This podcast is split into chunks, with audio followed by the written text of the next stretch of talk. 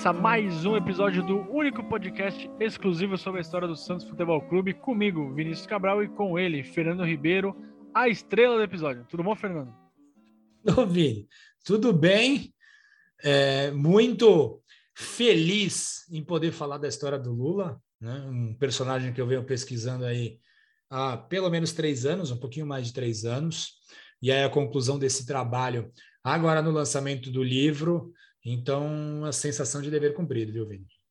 Cara, é, é obviamente foi uma brincadeira, a estrela do episódio sou eu na brincadeira, a estrela é o Lula, né? Pô, é, Luiz Alonso Pérez, Lula, maior treinador da história do Santos, e que, cara, finalmente no nosso episódio de número 45. Olha a ironia, Lula, número 45.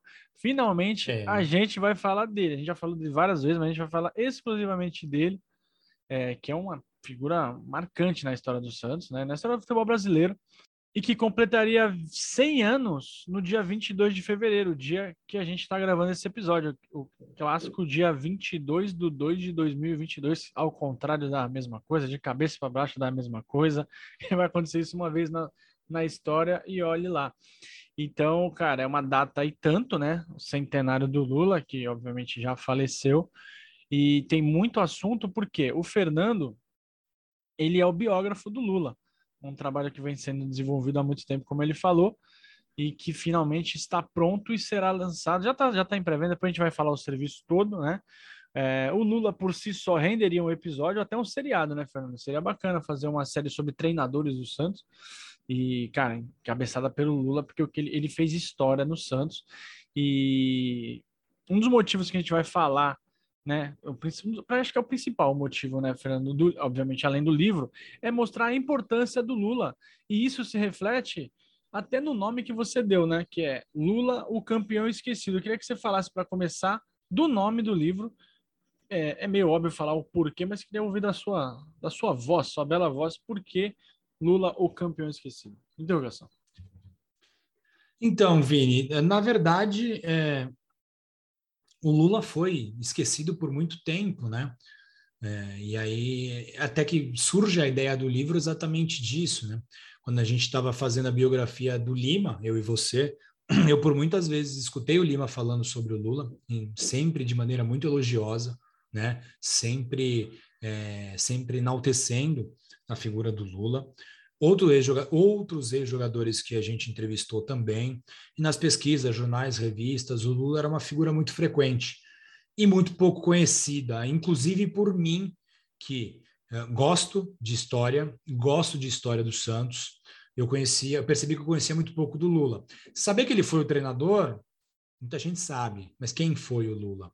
Então isso me motivou a ir buscar quem foi, de onde ele veio, para onde ele foi, né? quem era realmente essa pessoa, é, esse profissional, não só a pessoa, mas o não só o profissional, mas também a pessoa.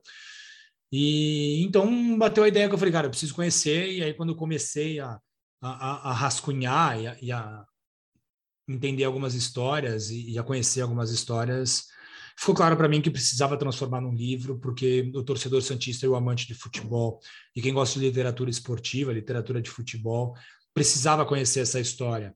Então, foi. É, para mim era muito claro que ele era muito vitorioso e ele era muito, muito esquecido, né? muito pouco lembrado, muito pouco valorizado. Talvez se você fizer uma enquete na porta da Vila do Belmiro, quem era o técnico do Santos no Campeonato Mundial em 62, 63, nem todos vão conseguir é, responder. Mas se você perguntar o nome de cinco jogadores, eles conseguem responder numa boa né?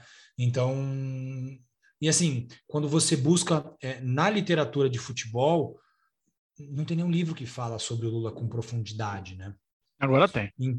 É, mas, então essa falha na historiografia, e eu vou usar porque eu gosto dessa palavra, Vini, eu já até já, é, já tinha, é, isso é, é, é, eu já até construí toda essa situação para falar exatamente essa palavra, tinha uma falha na historiografia de que o, ninguém conhecia o Lula, ninguém sabia quem era a fundo, né?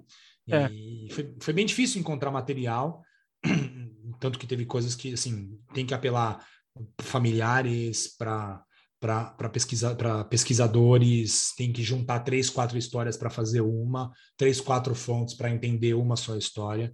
Então, foi, foi super necessário esse livro e matou a minha curiosidade. Né? Hoje eu sei quem foi o Lula e é legal agora mostrar para o torcedor Santista e para quem gosta de literatura de futebol.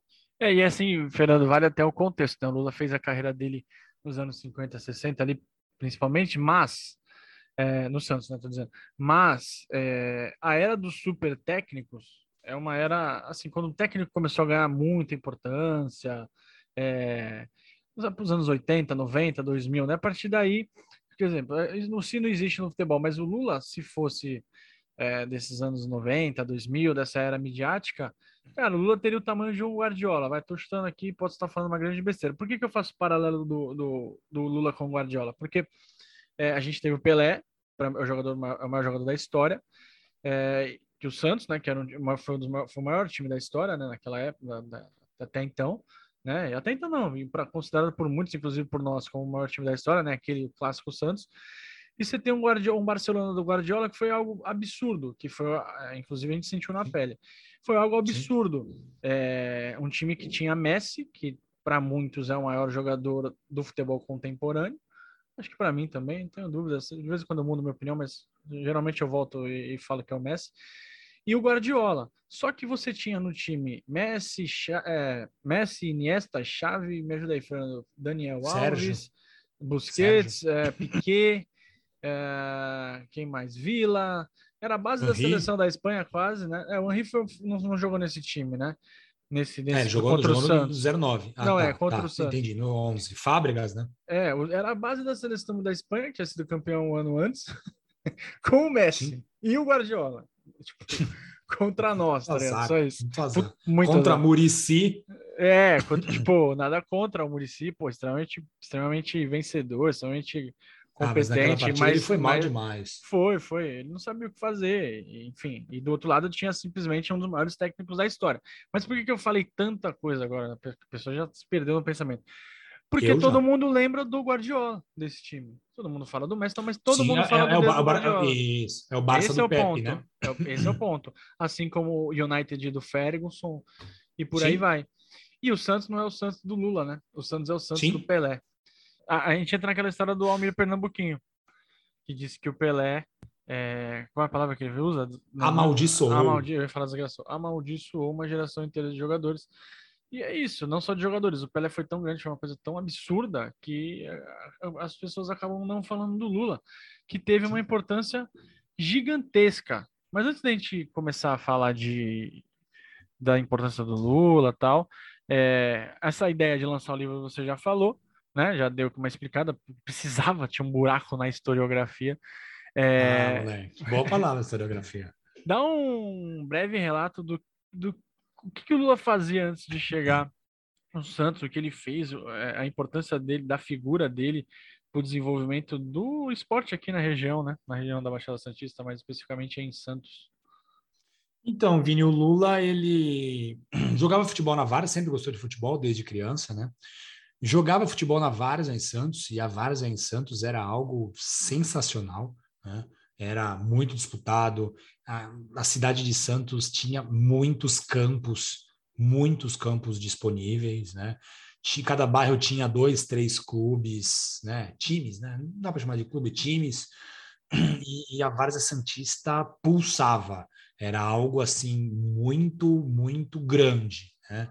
É, quem mora em Santos hoje não consegue ter a, a dimensão de quanto era, de quão era importante a Várzea. E o Lula surge nesse contexto, da Várzea muito forte, o Lula jogava no Palmeirinha, que era o Palmeiras da Vila Matias, né? Um clube que foi fundado pela família do Cabralzinho, o técnico do Santos, né? Mas em alguma, dentre algumas passagens a mais famosa em 95, Cabralzinho que foi entrevistado para esse livro. E o Lula, ele sempre disse que ele jogava mal, viu, Vini? Mas eu achei alguns relatos de que ele era até bom jogador. Jogava na linha média, era um esquema 2-3-5, né? O Lula jogava na linha média, e aí ele machucou o joelho. É, machucou o joelho, ficou um tempo sem jogar, ganhou peso, aí piorou ainda o joelho. E aí ele começou a treinar os companheiros. Ele gostava tanto de futebol, ele começou a treinar os companheiros do, do time do Palmeirinha. E aí ele tomou gosto. O Palmeirinha foi campeão do Campeonato Santista de 46. E aí começa a trajetória vitoriosa dele. Ele vai passando por outros times da Várzea e aí ele consegue é, um título muito expressivo no Americana, em 1949. Ele, ele chega a, a, ingressar no Santos em 48, Vini, para comandar o departamento amador, mas ele fica muito pouco tempo e sai. Muito provavelmente ele não teve a liberdade necessária para poder desenvolver o trabalho dele, então ele prefere sair. Vai para a Americana, ganha todos os títulos possíveis e imagináveis da, imagináveis da Várzea Santista pela Americana, e a Portuguesa Santista contrata ele para o departamento amador. Quando eu falo amador, é categoria de base, não tinha as divisões que tem hoje, né? Sub, dente de leite, sub-11, sub-12. Era infantil juvenil. E, e tinha, às vezes, os juniores que era, se mesclava com aspirantes, né? E aí o Lula faz um bom trabalho na, na, na Portuguesa Santista, no Amador, é, entre 50 e 51, dirige o time profissional da Portuguesa, o time principal, em algumas oportunidades, e aí em 52 ele consegue chegar ao Santos para comandar e reestruturar todo o departamento amador. De 52 a 54, o Lula ganha tudo, tudo, todos os títulos em todas as categorias do, do Amador Santista, das categorias de base do Santos. E aí, com a campanha muito ruim do técnico italiano Giuseppe Ottina, você, Vini, que agora que é um técnico é, estrangeiro para o Santos, não o Giuseppe não. O italiano, foi muito mal. O Santos era o último colocado no torneio Rio-São Paulo, né, de, de 1954. O Otina é desligado e aí o Lula entra meio que para tapar buraco. E o início foi basicamente isso, né? Sim. E aí a primeira partida do Lula é só no Maracanã, contra o Botafogo e o Santos nunca tinha vencido no Maracanã. Lembremos, Maracanã inaugurado em 50, inaugurado. e estamos em 54. O Santos nunca tinha vencido no Maracanã e a estreia do Lula é também a primeira vitória do Santos no Maracanã. Ou seja, daí para só desculpa, estrela, né, cara? É, eu ia falar nisso. Eu ia falar isso. É, cara, não, não, não é só competente, né? É, é um combo, Sim. né? Sim. É um combo. E aí, e aí, Vini, o mais engraçado é que Duas semanas depois, o Santos volta a jogar no Rio de Janeiro, no Maracanã, contra o Vasco. O Santos ganha de novo, por 1 a 0 Então, assim, bicho era largo. Brincadeira. Ele era muito bom, conhecia muitos jogadores. E, e assim, na primeira partida, quando ele retorna, a primeira coisa que ele faz é reintegrar o Manga, que tinha sido afastado pelo técnico italiano. O Manga, o goleiro. Sim. E o Manga foi um dos melhores da partida. É, ele coloca para jogar o Joel e o Joel faz o gol da vitória, o ponta, né? Ponta direita. Então, assim, além de, de ter estrela e tal, ele conhecia bastante, ele sabia o que estava fazendo. Não, ele era aí, muito 50... bom, Fernando, desculpa de novo, ele é muito bom também nessa, nessa gestão de elenco, né? A gente vai falar disso daqui a pouquinho, Sim. porque o futebol não é só a prancheta, né? São pessoas ali, são 30 pessoas, 30 homens, 30 mulheres, enfim, e só jogam 11 antigamente jogavam só 11, né? Hoje jogam 16 por jogo, né? Você pode fazer cinco substituições. Então você tinha 11 satisfeitos e 29 insat é, 19 insatisfeitos. E o Lula sempre soube fazer essa essa condução de elenco, né? Foi um, um dos grandes motivos do sucesso dele no Santos, mas completa isso raciocínio. Não, que ele, ele, ele, ele conhecia realmente, ele sabia o que estava fazendo, né? ele sabia o que extrair de um jogador, ele sabia o que, que ele precisava de um jogador, o que a equipe dele ia precisar, e isso sem conhecimento acadêmico, né? Que a gente valoriza muito conhecimento acadêmico, e na época era valorizado também. O, na verdade, para ser técnico de futebol, era obrigado a ser formado em educação física, o Lula não era, é, teve algumas dificuldades na carreira por conta disso. E, e, ele não era visto como um acadêmico, mas tinha uma, uma, uma inteligência, né? uma, uma genialidade, vamos dizer assim, de vida, de, de conhecer bola, conhecer jogadores, que sempre ajudou muito ele. Né? A faculdade da vida, né? Como já diziam os mais antigos. Fernando, assim, a história do Lula no Santos é, é, era super conhecida. Né? Ele chegou já é, causando impacto. O Santos não era campeão paulista uh, desde 1935, 19. né? Então, você vê, já tinha uma filhinha ali. Ele consegue fazer com que o Santos se torne uma equipe vencedora muito um pouco antes do, do surgimento do Pelé, né? O que eu queria entender com você, você explicar para os nossos ouvintes, para as nossas ouvintes, é o real impacto dele, porque assim, é, com ele o Santos ganhou tudo, revelou diversos jogadores, a gente já, cara, falando várias, várias vezes sobre isso, é, não precisava nem entrar no mérito de quem ele revelou, mas enfim, eles praticamente todos os jogadores do Santos daquela época ou foram revelados pelo Lula ou foram moldados pelo Lula ou melhoraram ou, ou recuperados ou recuperados pelo Lula. Então assim, aí, aí, é, ele foi um cara extremamente importante. Eu queria que você falasse desse impacto de chegar num time que até então era um time estadual, né? É, tinha ganhado um estadual e com o Lula já logo chegou, já ganhou mais dois em sequência, virou, acabou se virando um time mesmo sem um campeonato nacional de clubes na época, virou um time nacional por, por, por N fatores, mas eu queria que você falasse desse impacto do Lula pro, pro, para a história do Santos, né, cara? Porque a gente sabe do, do impacto dos jogadores, da, da, como você falou, da,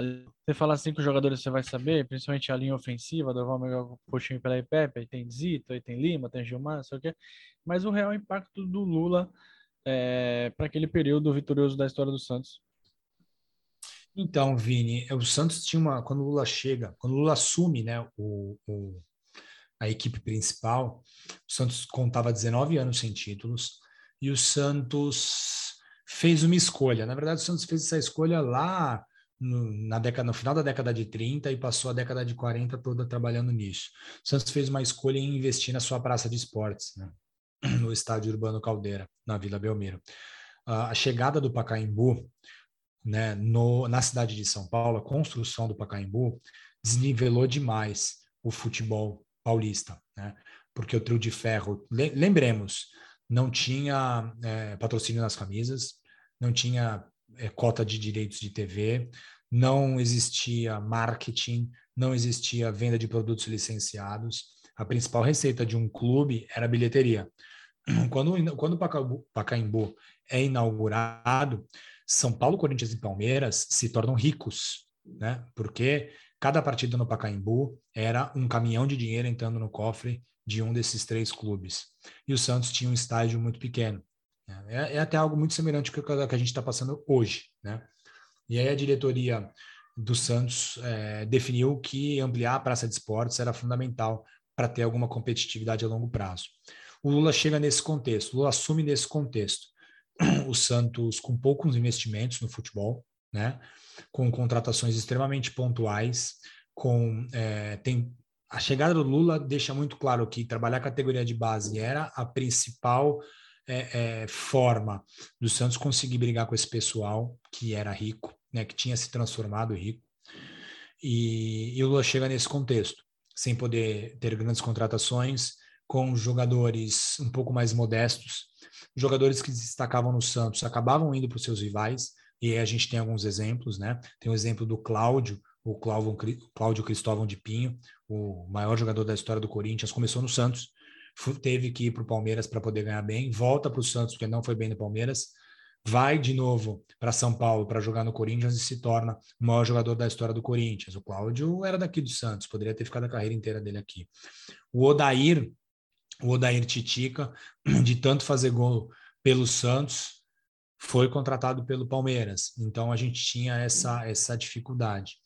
E aí o Lula chega em 54, com o mesmo time que o italiano não conseguia fazer jogar, ele consegue fazer esse time jogar, potencializa alguns jogadores, muda alguns de função e o Santos começa a jogar muito bem. O Formiga, que era um jogador bom, se torna o melhor jogador do campeonato de 54 um zagueiro, vamos dizer assim. Ele jogava na linha média, mas ele fechava mais como um zagueiro. O Formiga foi por várias rodadas eleito o craque da rodada, né? o craque do campeonato. É, isso em 54, né? pouco tempo depois do Lula ter assumido. O Álvaro, que era centroavante, vira meia-direita e se torna um ótimo jogador. O Lula vai buscar o Ramiro, que estava largado no Fluminense, o Ramiro, irmão do Álvaro. Os dois tinham sido criados aqui na Baixada Santista. O Ramiro chega como meia-direita, mas depois fixa na linha média como uma espécie de lateral direito. Uh, o Zito, que não era titular absoluto, se torna titular absoluto do Santos. Né? Às vezes revezando com o Urubatão, às vezes jogando. O Zito chegou até a jogar como lateral direito em alguns momentos. Ficou até bravo porque não conseguia jogar na sua posição de origem. Teve até situações dele meio que brigar com o Lula, discutir, não, não uma briga muito grave. E aí, para o campeonato de 55, quando todos achavam que o time do Santos ia brigar pelo título porque tinha ido bem em 54, o Lula e a diretoria, a diretoria do Santos, na verdade, não dá para dizer que foi o Lula, vende o Walter Marciano, que era o principal jogador do Santos. Né? E aí a história diz que o Santos vende o Walter para o Vasco por um milhão de cruzeiros, uma pequena fortuna, até para poder ajudar a pagar as contas de salários e investir no estádio. E aí ele coloca o Delvecchio, que era um rapaz da categoria de base, que ele conhecia bem, como centroavante. O Álvaro, que era o centroavante, se torna meia-direita. O Álvaro vira o melhor jogador do Campeonato 55. O Delvecchio, que o Lula praticamente. Não, não dá para dizer que o Lula foi o primeiro da oportunidade no principal, ele tinha jogado antes mas ele se torna titular absoluto com o Lula. Se torna o artilheiro do campeonato. Um rapaz das categorias de base sobe, é efetivado como titular e faz o gol do título, que é o Pepe. Então a gente está falando o Tite, que era um craque, mas o Pepe estava pedindo passagem, vai jogar na, na, na ponta direita, porque o Tite era muito bom jogador, não podia ficar de fora, mas o Pepe estava pedindo passagem. E se fosse qualquer outro técnico, era mais fácil tirar o Tite e colocar o Pepe e não mudar o Tite de posição. Então, o impacto do, do, do Lula no time foi significativo. Foi, é. eu diria, absurdo. Ele potencializava os talentos que ele tinha, né? Além de você falar de recuperar jogador, ele Cara, é, é, algo, é algo muito semelhante que o São Paulo fez com alguns jogadores. Eu sei que nós somos, nós somos viúvas de São Paulo, sim. Né? Só careca por muito, isso, muito, muito mas é algo que o São Paulo fez com alguns jogadores aqui enquanto esteve no Santos, foi o que o Lula fez com muitos jogadores, principalmente na hora que ele chegou no Santos. É, é isso.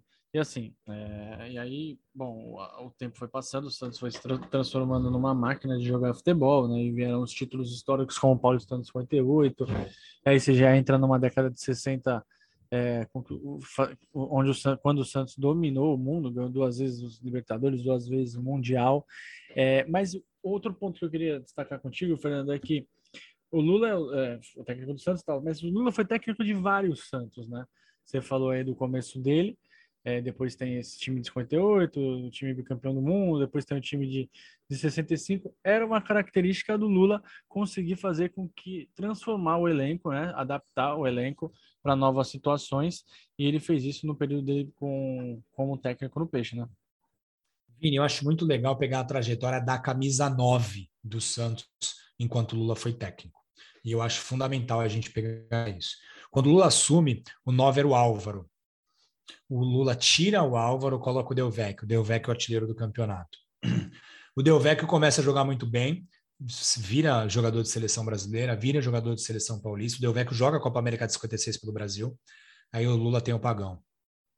E aí o Delvecchio é vendido para a Itália, né? Uh, de maneira tranquila, né? O Lula tira o Delvecchio, põe o pagão. Tira não, porque tiraram dele, né? Mas põe o pagão. E aí o Pagão é um dos principais centroavantes da história do futebol brasileiro. Só que depois surge o Coutinho. E aí sai o Pagão, entra o Coutinho. E o Coutinho é um dos maiores jogadores, centroavantes da história do futebol brasileiro. Aí surge o Toninho Guerreiro. E aí o Coutinho, que já estava tendo problemas com a balança, sai do time e entra o Toninho Guerreiro. Então, assim, a, só para a gente pegar da camisa 9, como o Lula tinha essa preocupação em, é, primeiro, sempre manter o seu time em alto nível e conseguir fazer transições entre jogadores e entre épocas sem que a competitividade da equipe fosse é, colocada em xeque ou fosse diminuída. Pois é. é. Não foi pouco tempo, né? Não foi um trabalho de cinco anos, foi um trabalho de mais de uma década. E, cara, DNA, o DNA, o dedinho do Lula tá ali em todos os cantos de vários Santos vencedores.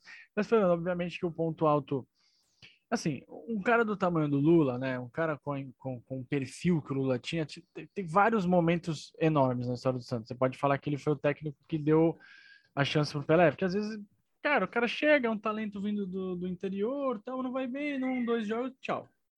Né? Poxa, Vini, eu vou, eu vou te dizer que sem Lula não teria Pelé na Copa de 58.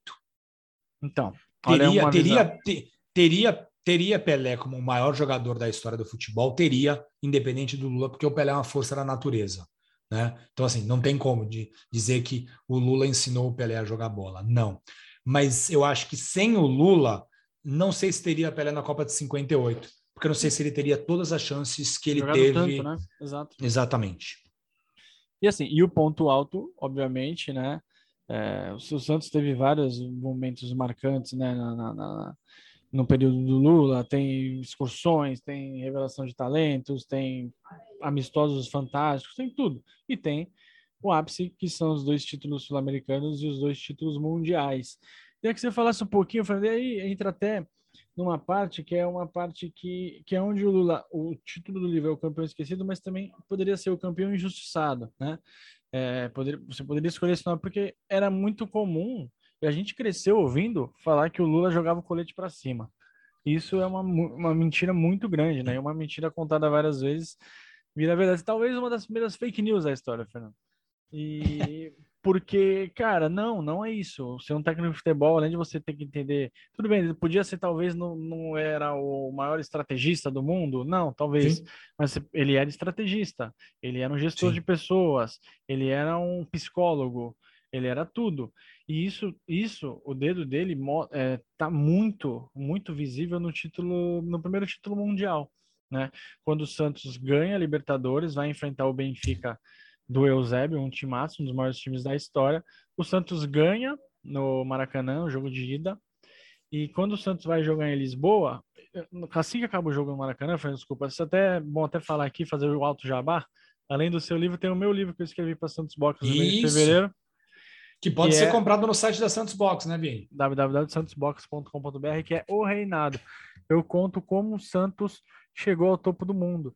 E um dos, uma das partes do livro é uh, o jogo no Estádio da Luz, porque após a vitória do Santos contra o Benfica no Maracanã, o Santos ganha de 3 a 2 do Benfica, e o, o sentimento geral é de que, putz, o Santos jogou mal, né? Dava para ser melhor. Olha só, o Santos ganhou do campeão europeu e, meu, ah, não, não. Ganhou do bicampeão europeu. Bicampeão né? europeu, e não, não, dá para ser melhor. E aí o Santos vai jogar em Lisboa, o Lula falou no, no pós-jogo no Maracanã, falou que o Santos deu muito espaço no meio, que precisava mudar algumas coisas tal. E aí ele chega para o jogo em Lisboa. O Lima e... teve dificuldades com Simões, né? Na muita, direita. muita. O Lima, porra, grande abraço para o Lima e família, esse é um monstro. Ele faz uma mudança que praticamente, não vou falar que foi isso que definiu o título do Santos, mas facilitou muito, que é o quê? Ele leva o Lima para o meio, no lugar do Mengalvo, o Mengalvo que é um jogador um pouco mais técnico, porém um pouco mais lento, ele era o falso lento, né? O Lima era um cara mais vigoroso, conseguia correr todos Isso. os passos do meio de campo. É, o Mengalvo já era aquele cara um pouco mais clássico, né? Passadas largas, tá? Um pouquinho mais, mais pesado. Ele precisava de mais mobilidade no meio. E colocou o Olavo na lateral direita. O Lima jogava na, nessa época jogava na lateral direita. O Olavo Diga. é um zagueiro de origem. Os Exato. Olavo veterano, é um de origem. E um veterano Sim. já, talvez até um pouco desacreditado. E aí deu no que deu. O Santos talvez fez uma das maiores atuações da sua história, né? 5 a 2 e aí depois, no ano seguinte, repetiu a dose, ganhou do Boca na Bomboneira, depois a trilogia contra o Milan, enfim. É, porque eu falei de novo pra caramba, né? Tô me estendendo bastante nos pensamentos. É, mas é para mostrar que o Lula também tinha esse dedo de estrategista, cara, porque ele podia muito bem manter a equipe ali, ganhando o primeiro jogo, mas tinha. Não, mas ele viu que tinha um buraco ali no meio, um buraco não, tinha um problema no meio, detectou e colocou o, o Olavo e o Lima para o meio, o Santos acabou vencendo, vencendo bem. E aí você tem uma insatisfação. Você tem o Mengalvo, que é um dos maiores jogadores da história do Santos, jogador de Copa do Mundo, campeão do mundo, que sai de um jogo decisivo. Não é fácil para o jogador receber uma notícia dessa. Eu acredito que os dias seguintes também para o jogador. Gente, cara, a gente, o jogador fica feliz por ser campeão, tal, mas o jogador fica mordido, cara. Não tem como. Sim, o, sim. o Mengalvo tá na linha mágica, né? O nome dele tá eternizado. O Val Mengalvo continua pela IPEP. Então, o cara ficou fora de um jogo desse, você tem que trazer o cara de volta em algum momento. E o Lula Sim. era muito bom nisso, tanto é que o Mengão é importante diversas vezes na sequência. Tem, você tem, Fernando, nas suas pesquisas e no restante do livro, algum momento que você fala assim, cara, olha aí como o Lula foi astuto, é, não só não ganhou o jogo, você falou dos camisas 9, mas tipo, deu uma tacada de mestre ali que deixou todo mundo, caramba, o cara manja mesmo. E eu acho que a principal de todas, é, essa de Lisboa é uma das, uma das, das principais atuações do Lula, né? Por conta dessa essa visão tática que ele teve, né? De corrigir o time de uma partida para outra, corrigir com mudanças que não eram comuns. O Olavo não jogava como lateral direito de maneira frequente, né? O Lima, o Lima era jogador de seleção brasileira na lateral direita e foi para o meio, né? Numa partida decisiva. Se tudo tivesse dado errado, estaria na conta do Lula até hoje, né? Perdemos para o Benfica porque o Lula foi professor Pardal, isso para mim é muito claro.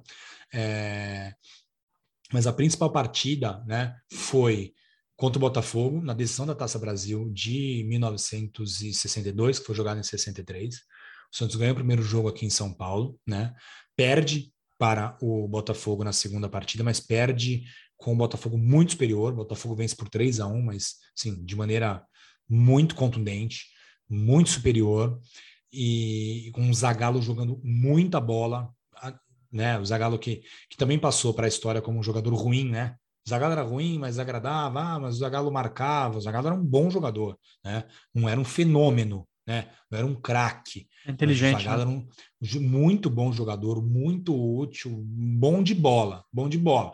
É que o Zagallo não era o cara que ia driblar três, quatro jogadores e empurrar a bola para dentro, né? Um cara tático, noção... né? Fazia Exatamente, recompor. mas cara, é muito importante, muito e bom jogador mesmo. O Zagallo sabia jogar bola, não era burro de bola não. E e aí, o que, que o Lula faz? Na terceira partida, o Santos escolhe jogar no Maracanã por questões financeiras, né? Porque o Santos sempre precisou de dinheiro, é impressionante. Hum. É... Não, todos os clubes precisam, mas o Santos precisa mais do que os outros todo. por conta de. É, enfim. E aí, o que, que o Lula faz, né? O Lula pega o Dorval, que era a principal jogada de velocidade do Santos, né? Ofensiva. O, o Lula pede para o Dorval ficar recuado e marcar o Zagallo, o Zagallo ponta esquerda. Então, o nosso ponta direita foi marcar o nosso ponto esquerda, o ponto esquerdo do adversário. E o Milton, Newton Santos, que tinha a incumbência de marcar o Dorval, ficou sem o que fazer. O Newton Santos acabou subindo e o Pelé caiu nas costas do Newton Santos. Resultado 5 a 0 para o Santos. É o Dorval sorte, né? jogou uma barbaridade, uma barbaridade nessa partida. Foi a maior partida da história do, da, da carreira da, da história. A maior partida da carreira do Dorval, não tem a mínima dúvida em afirmar isso, né? Que ele foi, jogou demais, demais e foi uma mudança que o Lula fez de uma partida para outra. E não estamos falando de dois, três meses de diferença, né? Estamos falando de dias, poucos dias de diferença entre uma partida e é. outra. E não estamos falando, é. Fernando, de hoje que é normal um ponta marcar outro ponta, um ponta marcar um lateral. Não, é, não ponta marcar o, o Dorval deve ter ficado surpreso quando o Lula falou isso para ele. É, né? Mas confiou no que o técnico estava falando, né? acreditou e aí foi 5 a 0 o Santos deu um baile de bola no Botafogo. O Botafogo se perdeu por completo com essa mudança, não conseguiu se encontrar, não conseguiu entender, e o Santos foi campeão jogando de maneira categórica no, no, no Maracanã. Outra e... questão que a gente tem que valorizar também, perdão, Vini. Não, não, prossiga. manda, manda bala. Não, a outra coisa que a gente precisa valorizar, e eu acho que isso tem muito dedo do Lula, sim, e aí eu falo que é acho, porque é a minha opinião depois de tantas pesquisas, né? Não, não escutei de nenhuma fonte me dizendo. É, o Santos foi campeão, bicampeão mundial, o Santos foi duas vezes campeão mundial, jogando de maneira totalmente diferente as duas partidas, né? As duas partidas que eu digo, as duas partidas que valeram o título. Contra o Benfica, o Santos pegou o bicampeão europeu, uma equipe que tinha vencido o Real Madrid, o Barcelona em 61, o Real Madrid em 62, ou seja, os dois principais clubes do país mais rico em questão de futebol, que é a Espanha, né? E naquela época a Espanha e a Itália eram os que melhor pagavam, a Inglaterra não tinha ainda tanta contratação de estrangeiros assim, enfim. E, e ele pega o campeão europeu e trucida, assim, é 5 a 0 de uma maneira Santos e Barcelona, de 2011. É, mais, é basicamente isso. 5 a 2 né? Vamos ser justos. Não, não, não, não, não. Foi 5 a 0 O Santos chegou a fazer 5 a 0 né? Sim, sim. O Santos fez 5 a 0 E aí não, largou. Terminou 5 a 2 É, largou. Isso. Mas, mas o nível de competitividade entre Santos e Benfica foi igual ao de Santos e Barcelona em Yokohama. Né? O, só que, na verdade, o Santos era o Barcelona e o Benfica era o Santos. Né? Enfim. E, e, no ano seguinte, Vini, contra o Milan, foi uma carnificina, né? Foi pancadaria. O Santos teve que ganhar do Milan na bola, mas na porrada, e ganhou. Né? Então, assim, o Lula conseguiu é, é, é, ganhar dois títulos mundiais de maneira totalmente diferentes. Precisou ganhar na bola, ele foi lá ganhou e, e, e amassou, né? É, passou o carro em cima do campeão europeu. No ano seguinte, só jogar bem não era o suficiente, né? só dar show não era o suficiente, não seria, o Santos perderia, tanto que perdeu para o Milan na Itália, tentando jogar um jogo um pouco mais técnico e menos físico.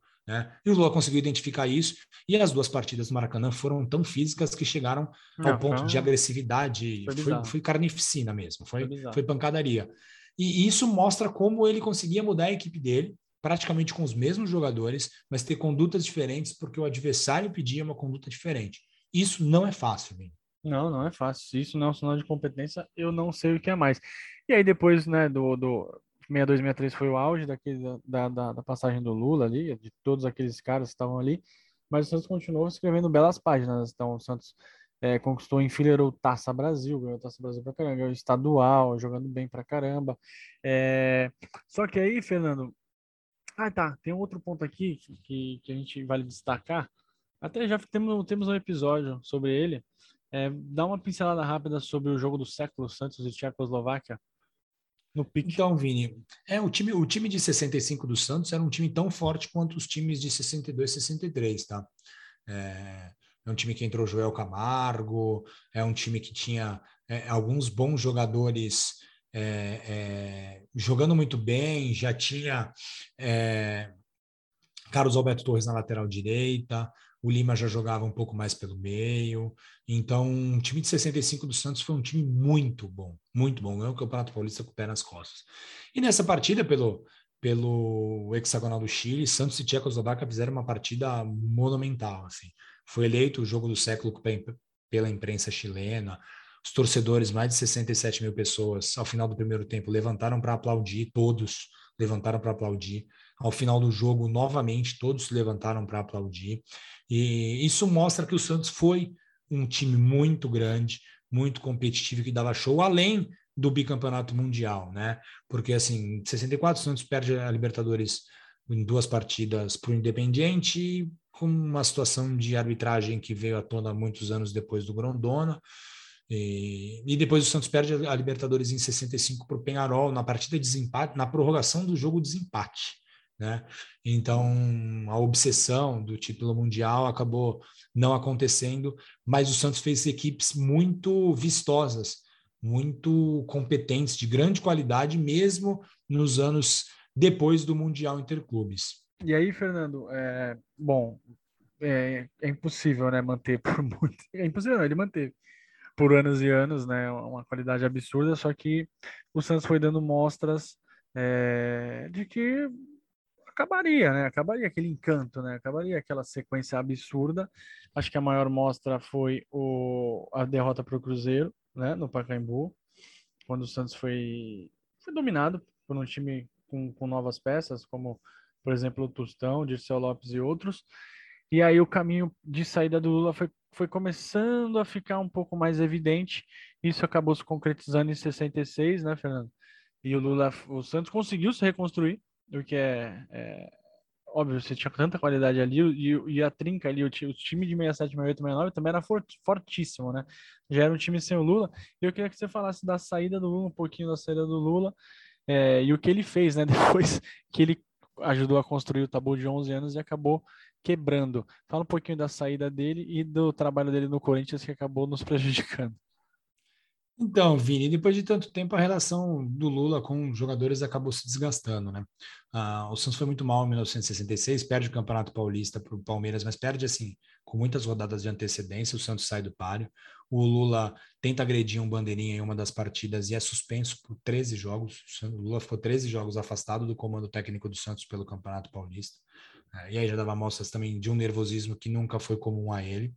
É, na partida contra o Cruzeiro, principalmente o jogo de Belo Horizonte, o jogo de Belo Horizonte abriu uma, uma, uma cratera muito grande, né? uma, houve uma fissura imensa, porque o Santos toma 5 a 0 no primeiro tempo do Cruzeiro, de maneira assim, sem perceber. Quando o Santos acordou, estava 5 a 0 para o Cruzeiro, né? E o Santos perde aquele jogo por 6 a 2 perde depois de novo, depois de ganhar por 2 a 0 o primeiro tempo, perde, toma três gols no segundo tempo, perde a Taça Brasil para o Cruzeiro. E aí aquele jogo foi praticamente o fim da linha para o Lula. Existem algumas versões que são bastante contraditórias, mas uma delas diz que houve uma grande discussão com o Lula e os jogadores no final dessa partida contra o Cruzeiro. E aí a relação ficou muito sustentável. O Antoninho era o auxiliar técnico do Lula, era um, uma figura muito de muito apreço dos jogadores e aí foi o caminho natural, fazer com que o Lula saísse. Na verdade, o Santos tentou transformar o Lula num supervisor de futebol, e aí ele sairia do comando técnico e o Antoninho assumiria, mas o Lula se recusou, né? O Lula achou que achava que a profissão dele, a função dele era técnico de futebol, ele sempre foi técnico de futebol.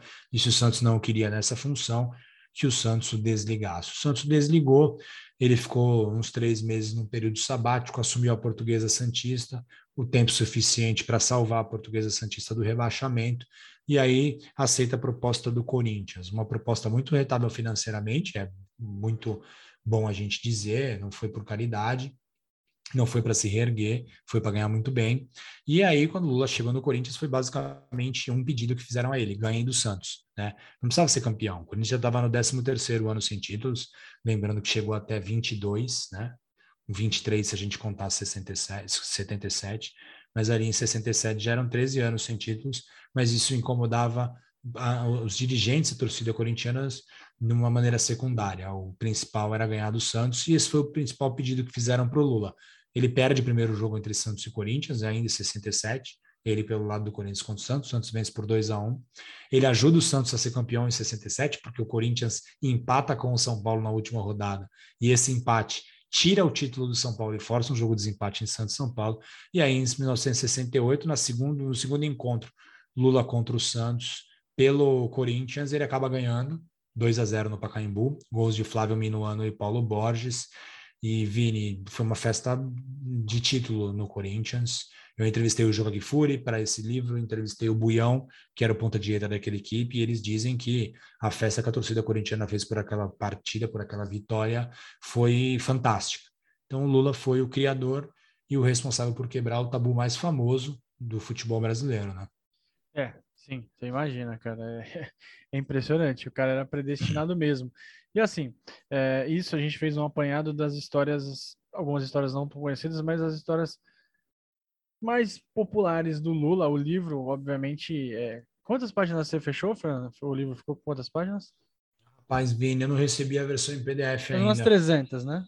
Ah, sim, muito provavelmente, Vini. Talvez até um pouco mais. E ali tem tudo, porque aí o Fernando também vai falar do, do como que o Lula terminou a carreira dele. Vai falar, não, já escreveu como que ele Sim. terminou a carreira, é, por que, que o Lula não ganhou chance na seleção brasileira.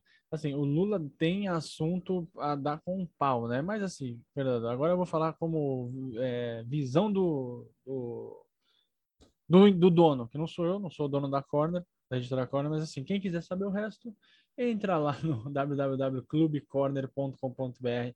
Cara, vocês não vão se arrepender. Eu já comprei o meu. Quando chegar, eu vou pegar com autógrafo. E Opa. o detalhamento, eu já li algumas partes, o Fernando me mandou, já li algumas partes do livro. É, o Fernando al alcançou um nível de pesquisa e detalhamento que é difícil encontrar, hein? São poucos autores na, de, de, literatura de, esportiva no Brasil que chegaram nesse nível. Eu tenho certeza que quem comprar esse livro não vai se arrepender. É um livro para ser usado como pesquisa, como fonte e espero que vocês comprem. E quem comprar, fala com a gente nas nossas redes sociais, né, Fernando? A gente está lá no Sim. Twitter e no Instagram, é, arroba Amigos do Urbano. Tem também o e-mail, contato arroba amigosdourbano.com.br. Temos o nosso site, www.amigosdourbano.com.br. E eu queria que você falasse, desse o seu popular destaque final sobre, sobre o Lula, o campeão esquecido. Vini, pô, prazer, assim, um, um sonho realizado, né, de poder é, lançar esse livro. Fiquei muito feliz com a repercussão dos 100 anos do Lula na mídia, né, na imprensa, nas redes sociais, homenagem do clube, duas páginas do Jornal Tribuna, meia página na Folha de São Paulo. É, parabéns a ele em vários perfis de, de, torcedores santistas, né, da imprensa santista, né, como a gente chama. A imprensa santista repercutiu é, Federação Paulista fez uma postagem parabenizando Lula, bem legal, é a, a, recuperação da memória dessa figura incrível. E poder transformar esse livro foi muito legal, três anos pesquisando, descobrindo histórias, feliz pra caramba de algumas coisas que encontrei, algumas coisas que nem os familiares dele tinham conhecimento ou sabiam, então esse livro aí é o fim dos, de um ciclo de, de mais de três anos estudando muito Lula, lendo muito sobre Lula, e todas as vezes que eu comentava com as pessoas, estou escrevendo biografia do Lula, você é louco? Não, mas calma, é o técnico, tá, campeão do mundo pelo Santos, enfim, né? E, e também, Vini, a, a, pesquisa foi prejudicada por conta da pandemia, então teve alguns ex-jogadores que eu não consegui entrevistar, porque em isolamento, alguns jornais eu não consegui ter acesso. É, alguns jornais eu não consegui ter acesso porque hemerotecas estão fechadas, enfim, aconteceu muita coisa ao longo dessa pesquisa. Mas Esper esperamos que, que os nossos ouvintes comprem e que os leitores gostem. E depois manda um reporte para a gente, tira uma foto com o livro, manda para a gente, marca o arroba Amigos do Urbano, vem interagir com a gente nas redes sociais, que a gente quer muito falar sobre a história do Santos e a gente quer muito conversar com o torcedor Santista. É isso aí, galera. Para ouvir a gente, a gente está no Spotify, no Apple, no Google, no YouTube, na Radio Public. Valeu, Fernando. Valeu, galera. Até a próxima. Valeu, pessoal. Tchau, tchau.